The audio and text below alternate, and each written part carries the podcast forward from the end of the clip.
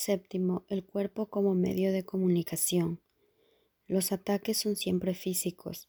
Cuando se infiltra en tu mente cualquier forma de ataque, es que estás equiparándote con el cuerpo, ya que esta es la interpretación que el ego hace de él. No tienes que atacar físicamente para aceptar esta interpretación. La aceptas por el mero hecho de creer que atacando puedes obtener lo que deseas. Si no creyeses esto, la idea del ataque no tendría atractivo alguno para ti. Siempre que te equiparas con el cuerpo, experimentas depresión. Cuando un hijo de Dios piensa así de sí mismo, se está menospreciando y está haciendo lo mismo con sus hermanos, y puesto que solo puede encontrarse a sí mismo en ellos, está por lo tanto negándose a sí mismo la salvación. Recuerda que para el Espíritu Santo el cuerpo es únicamente un medio de comunicación. Al ser el nexo de comunicación entre Dios y sus hijos separados, el Espíritu Santo interpreta todo lo que has hecho a la luz de lo que Él es. El ego separa mediante el cuerpo. El Espíritu Santo llega a otros a través de Él.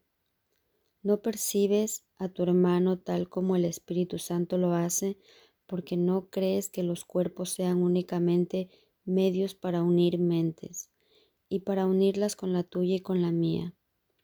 Esta interpretación del cuerpo te hará cambiar de parecer con respecto al valor de éste. El cuerpo de por sí no tiene ningún valor.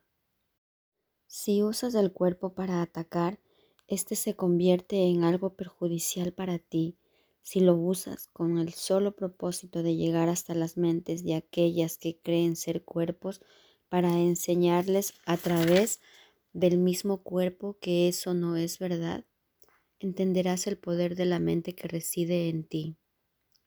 Si usas el cuerpo con este fin y solo con este fin, no lo podrás usar para atacar. Cuando se usa con el propósito de unir, se convierte en una hermosa lección de comunión que tiene valor hasta que la comunión se consuma. Esta es la forma en que Dios hace que lo que tú has limitado sea ilimitado. El Espíritu Santo no ve el cuerpo como lo ves tú, porque sabe que la única realidad de cualquier cosa es el servicio que le presta a Dios en favor de la función que Él le asigna. La comunicación pone fin a la separación. El ataque la fomenta. El cuerpo es feo o hermoso, violento o apacible, perjudicial o útil, dependiendo del uso que se haga de él, y en el cuerpo de otro verás el uso que has hecho del tuyo. Si tu cuerpo se convierte en un medio que pones a disposición del Espíritu Santo para que Él lo use en nombre de la unión de la filiación, no verás lo físico excepto como es. Úsalo para la verdad y lo verás correctamente. Úsalo incorrectamente y lo interpretarás mal, lo cual habrás hecho ya al usarlo incorrectamente. Interpreta cualquier cosa sin el Espíritu Santo y desconfiarás de ello. Eso te conducirá al odio y al ataque y hará que pierdas la paz. Toda pérdida, no obstante, procede de los falsos conceptos que albergas, pues es imposible perder, sea cual sea la forma en que se manifieste la pérdida. Mas cuando ves a un hermano como una entidad física, pierdes su poder y su gloria, así como los tuyos. Los has atacado, pero tienes que haberte atacado a ti mismo primero. Por tu propia salvación, que le ha de brindar a él la suya, no lo veas así. No dejes que Él se menosprecie a sí mismo en tu mente, sino libéralo de su creencia de que es insignificante y así te liberarás tú de la tuya. Como parte de ti, Él es santo, como parte de mí, tú lo eres. Entablar comunicación con cualquier parte de Dios es ir más allá del reino hasta su Creador, gracias a su voz, la cual él ha establecido como parte de ti.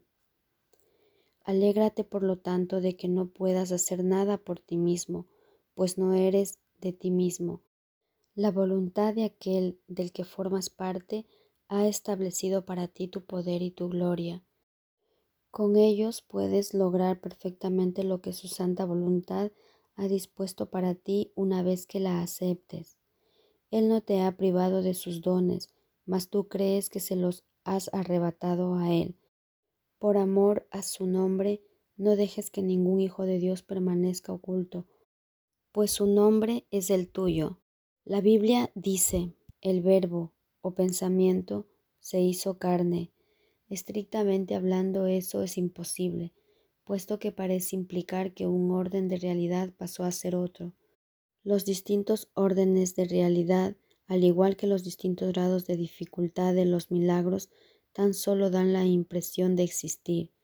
El pensamiento no se puede convertir en carne excepto mediante una creencia, ya que el pensamiento no es algo físico. El pensamiento, no obstante, es comunicación, para lo que sí se puede usar el cuerpo. Este es el único uso natural que se puede hacer de él. Usarlo de forma antinatural es perder de vista el propósito del Espíritu Santo y confundirse con respecto al objetivo de su plan de estudios.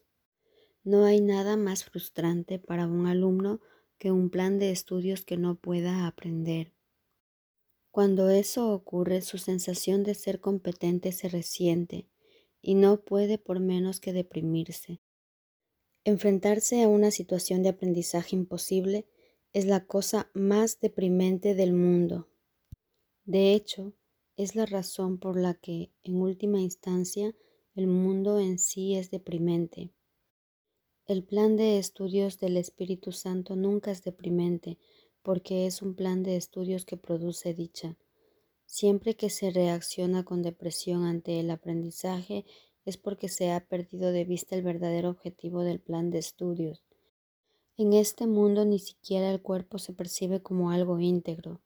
Se considera que su propósito está dividido en muchas funciones, que no tienen ninguna relación entre sí o muy poca, de modo que parece estar regido por el caos.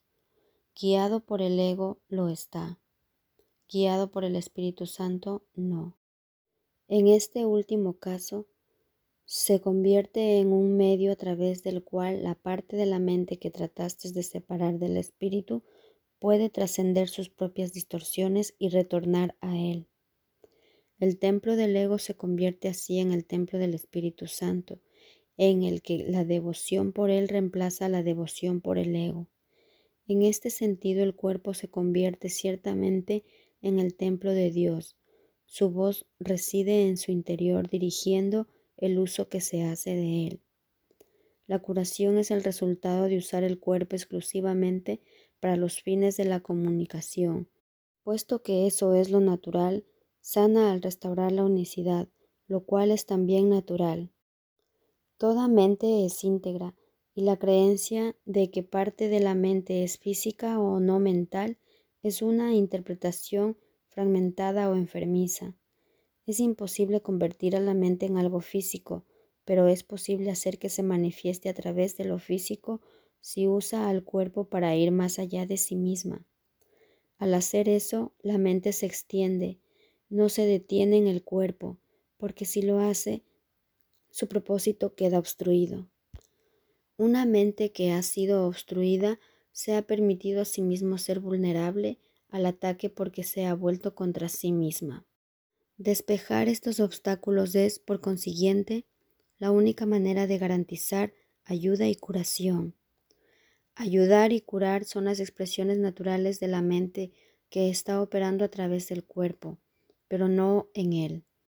Si la mente cree que su objetivo es el cuerpo, distorsionará su percepción de éste y al bloquear su propia extensión más allá del mismo, dará lugar a enfermedades, pues estará fomentando la separación. Percibir el cuerpo como una entidad separada no puede sino fomentar la enfermedad, ya que ello no es verdad. Un medio de comunicación deja de ser útil si se emplea para cualquier otra cosa. Usar un instrumento de comunicación como instrumento de ataque es estar confundido con respecto a su propósito. Comunicar es unir y atacar es separar. ¿Cómo ibas a poder hacer ambas cosas simultáneamente utilizando el mismo medio y no sufrir por ello? La percepción del cuerpo solo se puede unificar cuando se ha aceptado un solo propósito. Esto libera a la mente de la tentación de ver al cuerpo bajo distintas luces y puede entonces entregárselo por completo a la única luz en la que puede ser realmente entendido. Confundir un recurso de aprendizaje con un objetivo del plan de estudios es una confusión básica que impide el entendimiento de ambos. El aprendizaje tiene que conducir más allá del cuerpo, al restablecimiento del poder de la mente en él. Esto solo se puede lograr si la mente se extiende hasta otras mentes y no interrumpe su extensión. Esta interrupción es la causa de todas las enfermedades, porque la única función de la mente es extender. Lo opuesto a la dicha es la depresión. Cuando lo que aprendes fomenta la depresión en lugar de la dicha, es que no estás escuchando al Maestro jubiloso de Dios, ni aprendiendo sus lecciones. Ver un cuerpo de cualquier otra forma que no sea como un medio de comunicación es limitar a tu mente y hacerte daño a ti mismo. La salud, por lo tanto, no es otra cosa que un propósito unificado. Si se pone al cuerpo en armonía con el propósito de la mente, éste se vuelve íntegro porque la mente solo tiene un propósito. El ataque tan solo puede ser un propósito que el cuerpo ha asumido, ya que separado de la mente el cuerpo no tiene ningún propósito. Tú no estás limitado por el cuerpo y el pensamiento no puede hacerse carne. La mente, no obstante, puede manifestarse a través del cuerpo si va más allá de él y no lo interpreta como una limitación. Siempre que ves a alguien limitado, a un cuerpo o por un cuerpo, estás imponiéndote a ti mismo ese mismo límite. ¿Estás dispuesto a aceptar eso? cuando el único propósito de tu aprendizaje debería ser escaparte de toda limitación? Todo aquel que concibe el cuerpo como un medio de ataque y cree que de ello puede derivar dicha, demuestra inequívocamente que es un mal estudiante. Ha aceptado un objetivo de aprendizaje que contradice claramente el propósito unificado del plan de estudios y que le impide aceptar como propio el propósito de éste. La dicha procede de un propósito unificado, y un propósito unificado es algo que es únicamente propio de Dios. Cuando tu propósito está unificado, es el suyo. Si crees que puedes interferir en su propósito, necesitas salvación. Te has condenado a ti mismo, pero la condenación no es algo que proceda de Dios, por lo tanto, no es real, ni tampoco lo son sus aparentes resultados. Cuando ves a tu hermano como un cuerpo, lo estás condenando porque te has condenado a ti mismo. No obstante, si toda condenación es irreal y tiene que serlo puesto que es una forma de ataque, entonces no puede tener consecuencias. No te permitas sufrir por causa de las consecuencias imaginarias de lo que no es real. Libera tu mente de la creencia de que eso es posible. En su total imposibilidad radica tu única esperanza de liberación. ¿Y qué otra esperanza querrías albergar? La única manera de liberarse de las ilusiones es dejando de creer en ellas. El ataque no existe, lo único que existe es comunicación ilimitada y, por lo tanto, poder y plenitud ilimitados. El poder de la plenitud es la extensión. No dejes que tus pensamientos se detengan en este mundo y tu mente se volverá receptiva a la creación en Dios.